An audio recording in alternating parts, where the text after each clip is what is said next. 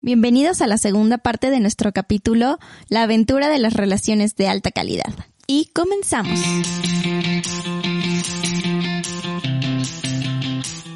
Nosotros somos Fer y Plush. y esto es Deja de condenarte. Deja de condenarte. En este podcast compartiremos con ustedes nuestras experiencias personales en todos los terrenos. Si te sientes identificado, escúchanos.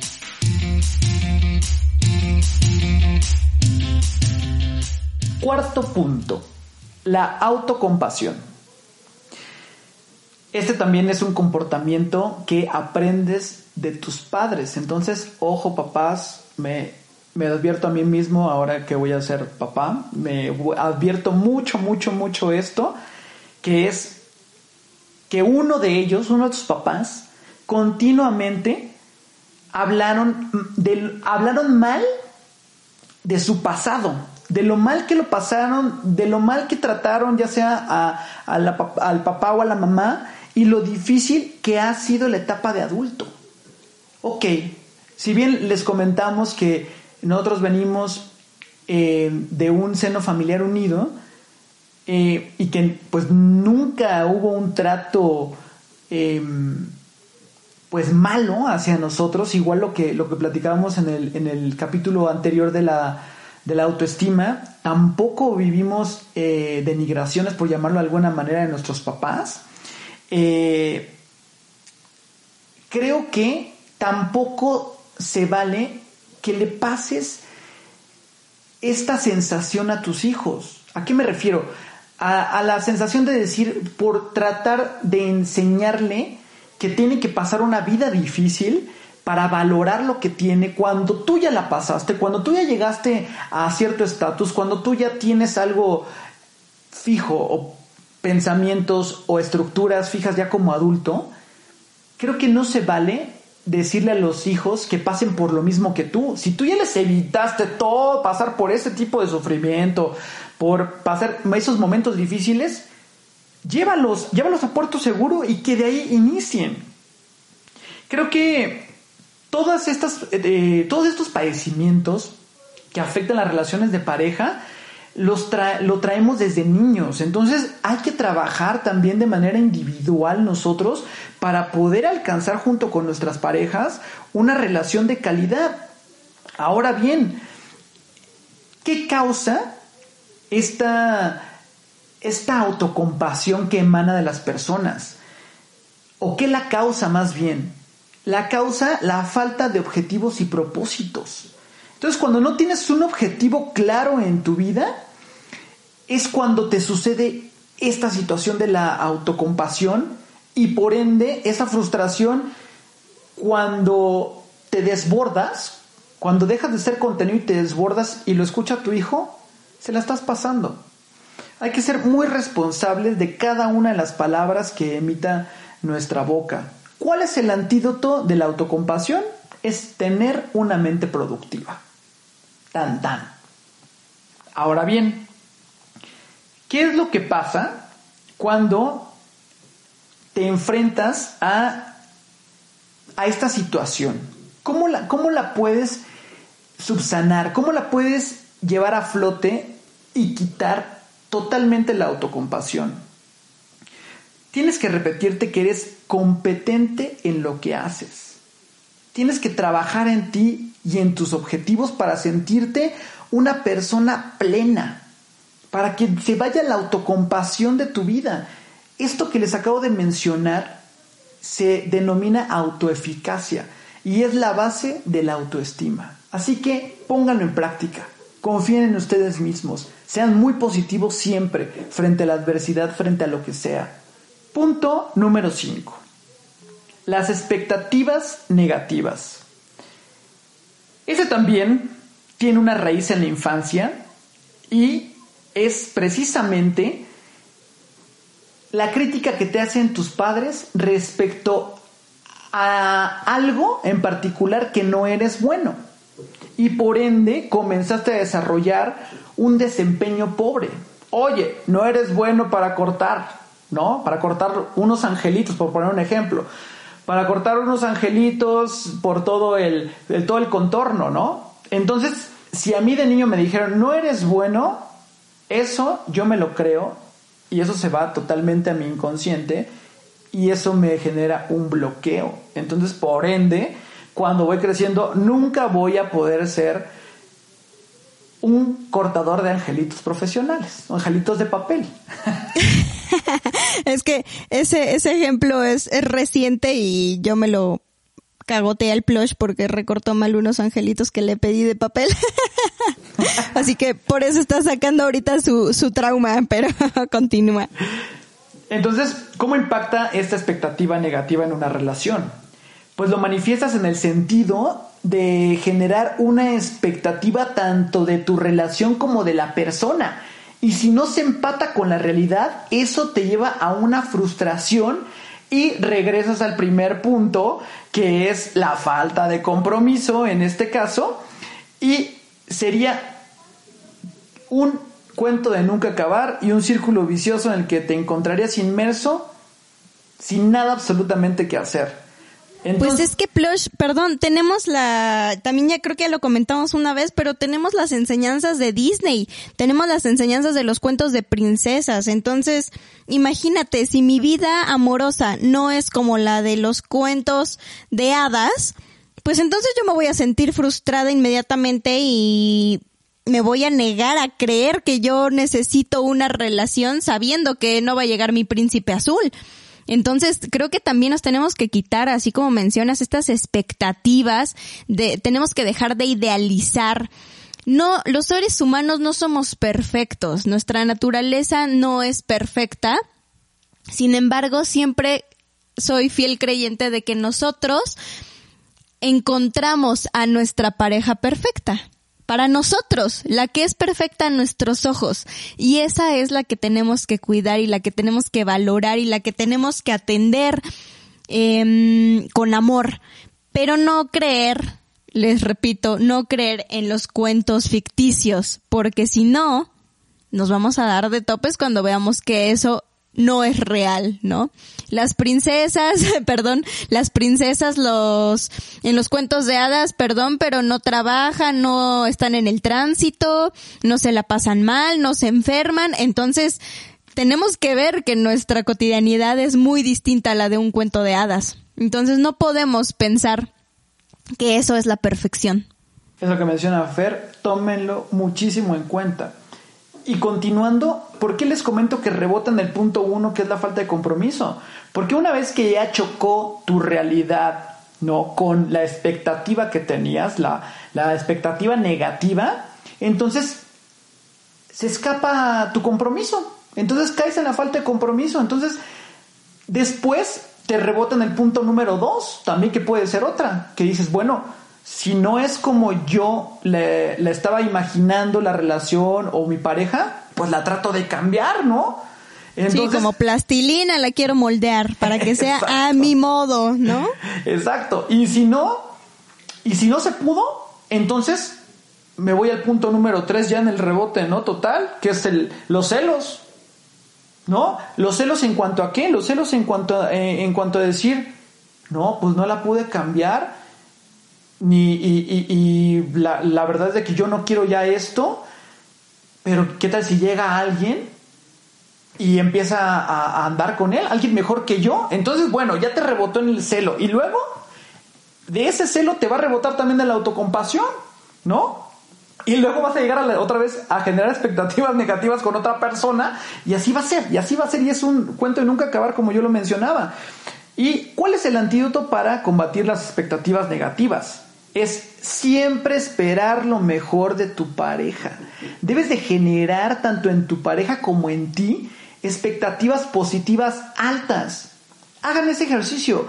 A su pareja, díganle mañana, ¿no? O ahorita mismo si la tienen enfrente, ahorita en este encierro, aprovechen y díganle, eres maravillosa o eres maravilloso. Y eres una persona muy competente. Verán cómo cambia ese día, cómo cambia esa tarde. Vean cómo cambia ese momento. Recuerden que la vida está hecha de momentos y los momentos nosotros los creamos. Punto número 6. y este es el más común en los fracasos de las relaciones, es la incompatibilidad. Porque primero comienzas con, un, con el gusto físico, ¿no? Y luego encuentras otras áreas en común que dices, ah, mira, también le gusta la misma música que a mí, ah, mira, también toca un instrumento, ah, mira, también es fan de, de Shakespeare, ¿no? Por, por, por poner un ejemplo. Pero no todo es eso. No todo es empatar en ciertas áreas. No, y si hablamos, perdón, Plush, que te interrumpa, pero también si hablamos que nos fijamos únicamente en lo que pasó en la primera semana que estaba yo saliendo con mi novio, ¿no? Y que yo le decía, me gusta el helado de fresa y él me decía, yo a mí también, oye, me gusta mojarme en la lluvia. Ay, a mí me encanta más mojarme en la lluvia. Ay, me encanta escuchar a los Backstreet Boys. Ay, me amo los Backstreet Boys, ¿no? Eh, estamos hablando de la etapa inicial del enamoramiento y de que cuando el hombre o la mujer quieren quedar bien y resulta que no manches, es que se pone hasta la misma ropa que yo, o sea, somos el, almas gemelas, ¿no? También si hablamos de eso, pues evidentemente no vamos a llegar muy lejos, ¿no? Tenemos que adentrarnos muchísimo más en la persona y no solamente ver, ah, pues es que tenemos los mismos colores favoritos. No, yo creo que ya de aquí a la boda, ¿no? Creo que también a veces, a, también a veces nosotros nos aceleramos y nos apresuramos a querer ya pensar justo como lo decíamos hace rato, pensar en que la persona a la que tengo enfrente es el príncipe de Disney.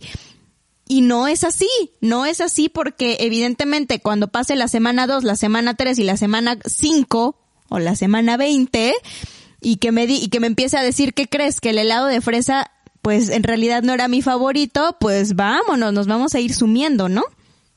Así es, que es precisamente cuando la ficción choca con la realidad. Totalmente, totalmente. Ahora bien, eh, la incompatibilidad se puede también combatir o el antídoto sería en este caso que crezcan juntos, que evolucionen juntos. Porque si una de las partes evoluciona más que el otro, es donde empiezan los problemas. ¿Y cuáles serían los focos de alerta precisamente? Ahorita hablando de problemas, porque también aquí hay de dos que sea un problema como yo lo comento o que ya sea un hecho. Cuando ya sea un hecho que por una de las partes haya evolucionado de manera tal que la otra persona se haya quedado atrás. ¿Y a qué me refiero con evolución? Que es en todos los puntos, tanto de manera interna como de manera externa, mente, espíritu, cuerpo, incluso si, si nos vamos un poco más a, más a las banalidades, ¿no? esa evolución tiene que ser a la par. Porque si no hay un equilibrio, entonces se rompe y entonces sí existe o se crea una incompatibilidad tal de que ya no puedes llegar a empatar. Esto es cuando tú dices, es un hecho que somos incompatibles. Y entonces regresamos al punto del principio que decía Fer. Reconocemos que a este punto de la vida somos incompatibles, reconocemos que es un hecho y debemos de agradecer por esa relación y continuar nuestro camino por otro lado. Ahora bien, dime. Y deja tú que, que no crezcan juntos. Imagínate, o bueno, veamos el panorama de cuando una de las partes jala al otro para abajo. ¿no? O sea, a mí me ha tocado ver muchas parejas cercanas que dices, oye, fulanito, fulanita, pero tu sonrisa, tu, tu vibra, tu luz, todo lo que emanabas se ha ido desde que estás con esta persona. Y evidentemente pues te van a decir, ay, claro que no, estás inventando. Pero te lo juro, Plush, que sí pasa. O sea, hay gente que nos jala para abajo, ¿no? o que o que o gente que permites tú que te jale para abajo y entonces imagínense si crecer juntos em, es un reto ahora que alguien no te permita crecer y que se convierte en un obstáculo en tu vida wow, eso debe estar muy fuerte, además de que ya caemos en el rubro de la toxicidad. Claro, y también es un punto que vamos a desarrollar un poquito más adelante en este capítulo, pero sí, efectivamente hay que poner mucha atención en eso que comenta Fer. Y además, el hecho de que en, este caso sea un problema, ¿no? Digo, retomo a lo mejor un poquito, que es el hecho de lo que estábamos ya dando, que no se puede cambiar y que tienes que seguir tu vida adelante y dejar esa relación, pero también se puede dar como un problema. Y ese problema sí se puede resolver, pero se puede resolver en pareja. Todo se resuelve de pareja. No hay de que fue tu culpa, fue la mía. No, la pareja es de dos. Y ese problema lo tienen que resolver los dos. Eso no lo pierdan nunca de vista. Asuman su responsabilidad como parte de la pareja. Siempre que asuman las cosas, seguramente van a salir a flote. Eso es parte de ser humildes. Pónganlo en práctica también ustedes. Entonces, viendo toda esta serie de cuestiones que son lo que precisamente no te va a llevar a tener una relación eh, de calidad, ahora les vamos a regalar cómo es que ustedes pueden lograr una relación exitosa. El número uno, que prácticamente son todos los antónimos de los anteriores. El número uno es la compatibilidad. Que tengan los mismos gustos, que tengan los mismos intereses, pero aún más importante, que compartan los mismos valores y las mismas actitudes. Número dos, los opuestos se atraen.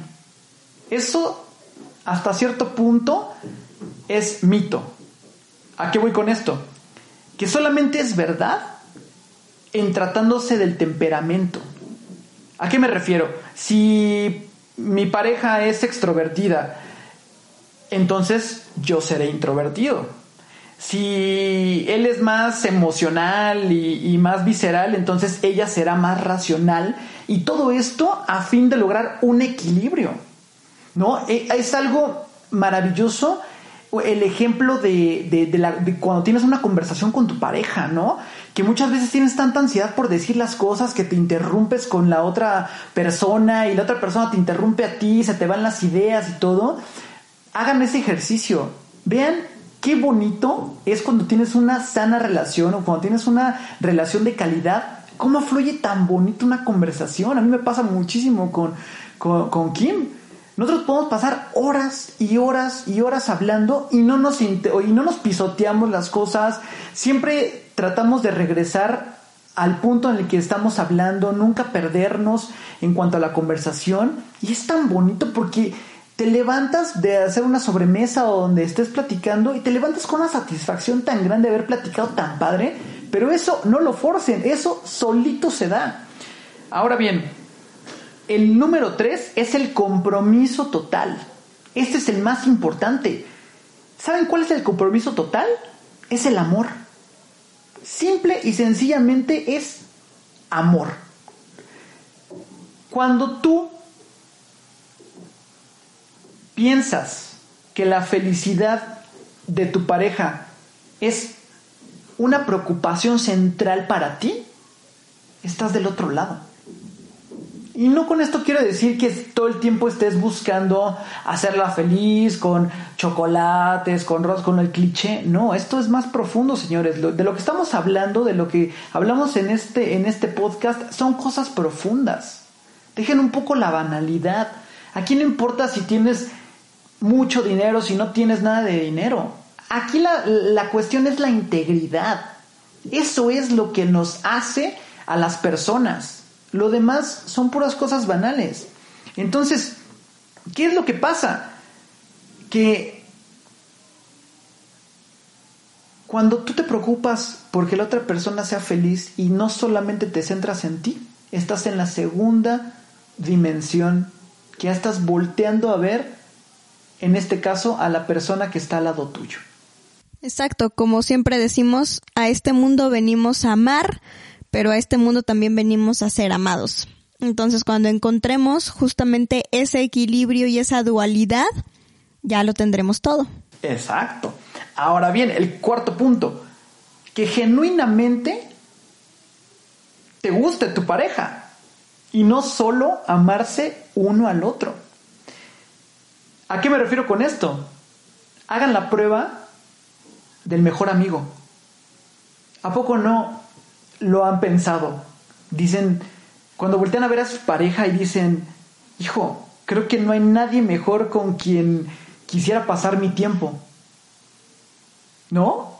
Entonces, tú dices, es que encontré también, además de mi pareja, encontré a mi mejor amigo. Porque es alguien que me conoce, es alguien que me acepta tal cual soy, ¿no? En tratándose de características fundamentales, obviamente. Y eso es la clave para trascender en una relación. Y además de todo, esto no lo olviden. La admiración y el respeto que tienes de tu pareja. Básico. Si tú eso siempre, eso siempre lo tenemos que que, que, cultivar a diario y preguntárnoslo a diario también. Eso es algo que siempre nos decimos con, con mi pareja, ¿no? Eh, que en el momento en el que se pierda la admiración o se llega a perder el respeto, esto ya no va a tener ningún sentido. Total, totalmente, totalmente, Fer. Siempre admiren y respeten a su pareja. Sumamente importante. Punto número 5. Tener actitudes y puntos de vista similares. Y esto no se trata del sí fácil que maneja Bauman, ¿no? El sociólogo polaco. De a qué me refiero, voy a ahondar un poquito nada más, es te digo sí a todo para no tener problema contigo. ¿No? El hijo, no me parece que dejes la ropa tirada en el suelo, por poner el ejemplo más banal, y mejor me lo callo. ¿No? Que eso también podrá hacer. O te, o, te dice la persona, oye, ¿puedo dejar mis calzones tirados? Y tú le dices, sí, pero por el hecho de no tener ningún problema. No, no, no, no, no, no se refiere a eso. Se refiere a que siempre sean compatibles en cuanto a qué.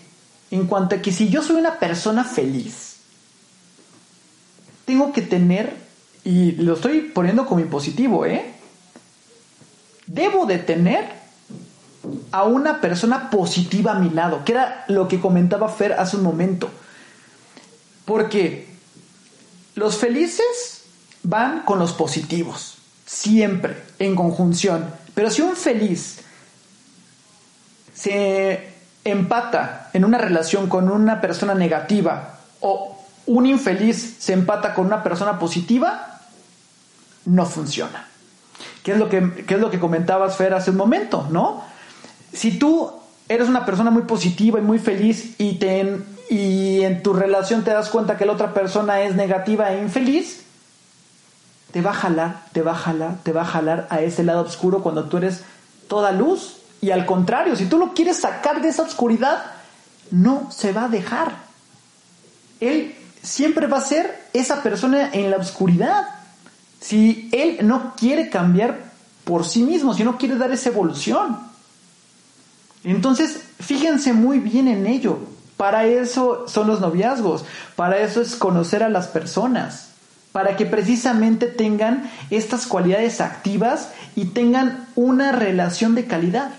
Muchos dicen, ¿no, Plush? Eh, esta frase la he escuchado Em, luego así con, con los papás o con los abuelitos que dicen, es que el noviazgo es no veo.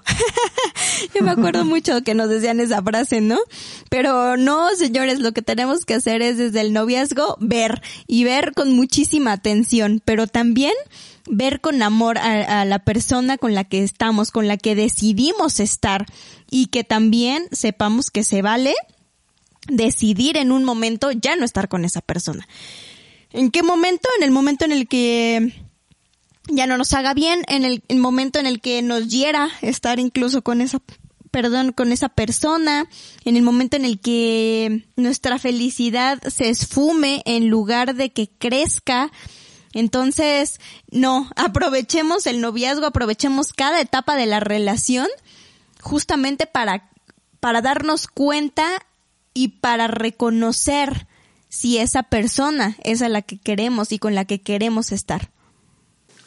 El último punto es, base de todo, es la comunicación. La verdadera clave para el éxito de una pareja es la comunicación. Hombres y mujeres somos muy distintos en la forma de comunicarnos y hay que respetar eso, no somos iguales. Hay un estudio que comprueba, Fer, que los hombres cuando se comunican utilizan dos centros de su cerebro. La mujer utiliza siete. Entonces, el proceder de la comunicación de la mujer es complejo. Porque mientras nosotros estamos centrándonos en dos puntos, la mujer está pensando en siete.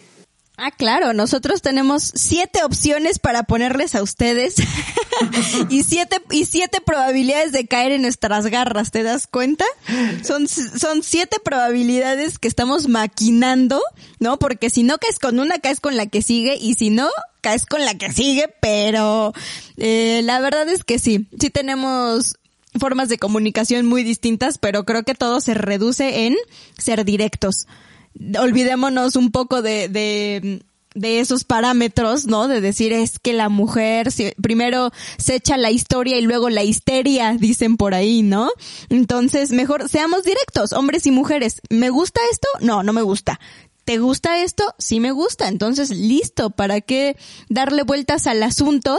Seamos también, o sea, cautelosos, respetuosos con nuestra forma de comunicación, porque evidentemente la forma eh, Plush y yo siempre decimos mucho, el tacto con el que decimos las cosas a veces no es el adecuado y pues eso también puede dañar a la otra persona o te, o te puede dañar incluso a ti o puede desencadenar en una pelea mayor que ni siquiera tenías esperada, ¿no? Que a lo mejor era eh, discutir por cualquier insignificancia.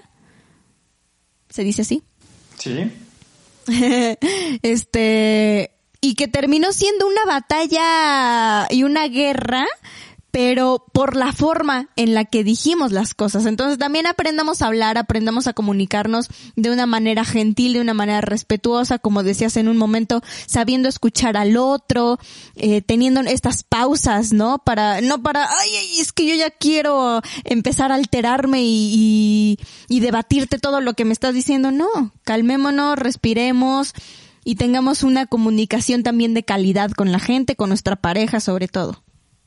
Ahorita que estabas mencionando batallas y guerra, cuando con todo esto que les hemos comentado, que son las cuestiones negativas y las cuestiones positivas, ya pelearon varias batallas, ya incluso llegaron a las instancias de, de o a las manos de la psicología con terapia de pareja y de plano toman la determinación de separarse, háganlo como caballeros los hombres y como damas las mujeres. Si tú ya tiraste la toalla dentro de una relación, comunícaselo a la otra persona. No quieras buscar los huecos o las deficiencias o las lagunas de la relación en otra persona mientras estás en una relación. Respetémonos, respetémonos mutuamente. Hay un, hay un gran guionista que, comenta una anécdota de, de que muchas veces no sabes que tu película ya terminó y tú estás buscando un final para ella. Y además un final feliz, ¿no? Todavía planeas tener eso. Exacto. No lo hagan. Estén con están estén atentos de cuando ya es el final, cuando ya no quedó en ustedes, en ninguno de los dos, hicieron hasta lo imposible por sacar a flote la relación pero retírense con dignidad, ambas, ambas partes. Y sobre todo que no les importe el qué dirán las demás personas. Hijo, es que, ¿qué va a decir mi familia? Hijo, ¿qué va a decir la vecina? Hijo, ¿qué va a decir mi mejor amiga? Está comprobado que el 99% de nuestros pensamientos son, son de nosotros, o sea, son pensar en nosotros mismos. Y el 1% restante es cuando piensas en los demás. Entonces, por ende, a los demás no les va a interesar que sigas con cierta relación, aunque tú solamente sepas y, tu pareja que es un infierno. Por favor, hay que evolucionar y hay que dejar ya esa cuestión de aparentar ser una familia feliz, de ser una pareja que, que no tiene problemas. Eso es cuestión de dignidad, de dignidad personal. Y es mejor retirarse a tiempo por el bien de, de la pareja, por el bien de la mujer, por, la, por el bien del hombre, por el bien de los hijos en el caso en el que ya los haya, por, por el bien de la familia, por el bien de, de los que les rodean, pero sobre todo por ustedes. No, no, no quieran encajar en un lugar en el que ya no encajan y en el que pues ya ni siquiera se sienten felices. Yo creo que ese es el peor castigo que nos, que nos podemos autorregalar, ¿no? Este, y que no debemos de hacerlo. Recuerden siempre que las relaciones son de dos. Nunca es culpable el uno o el otro. Simplemente sucede y tómenlo así. Y algo que les quiero regalar el día de hoy es a todos los que nos escuchan es que siempre escuchen a su corazón. Ya cuando tu corazón te está dictando que no quiere estar ahí, cuando tomas una determinación de no seguir con tu pareja y te sientes tranquilo, esos son los mejores avisos de que estás haciendo lo correcto. El día de hoy me quiero despedir con una frase que dice, las relaciones basadas en la obligación carecen de dignidad. Súper, pues Muchísimas gracias, Plush. Eh, a pesar de la distancia, estamos grabando cada quien en su casa, cada quien en su hogar, hay que ser responsables socialmente y pues bueno, estamos un poquito lejos, pero estamos a la vez muy cerca y además con todos los que nos escuchan, así que gracias a todos, gracias Plush, los queremos y cuídense mucho y sean felices.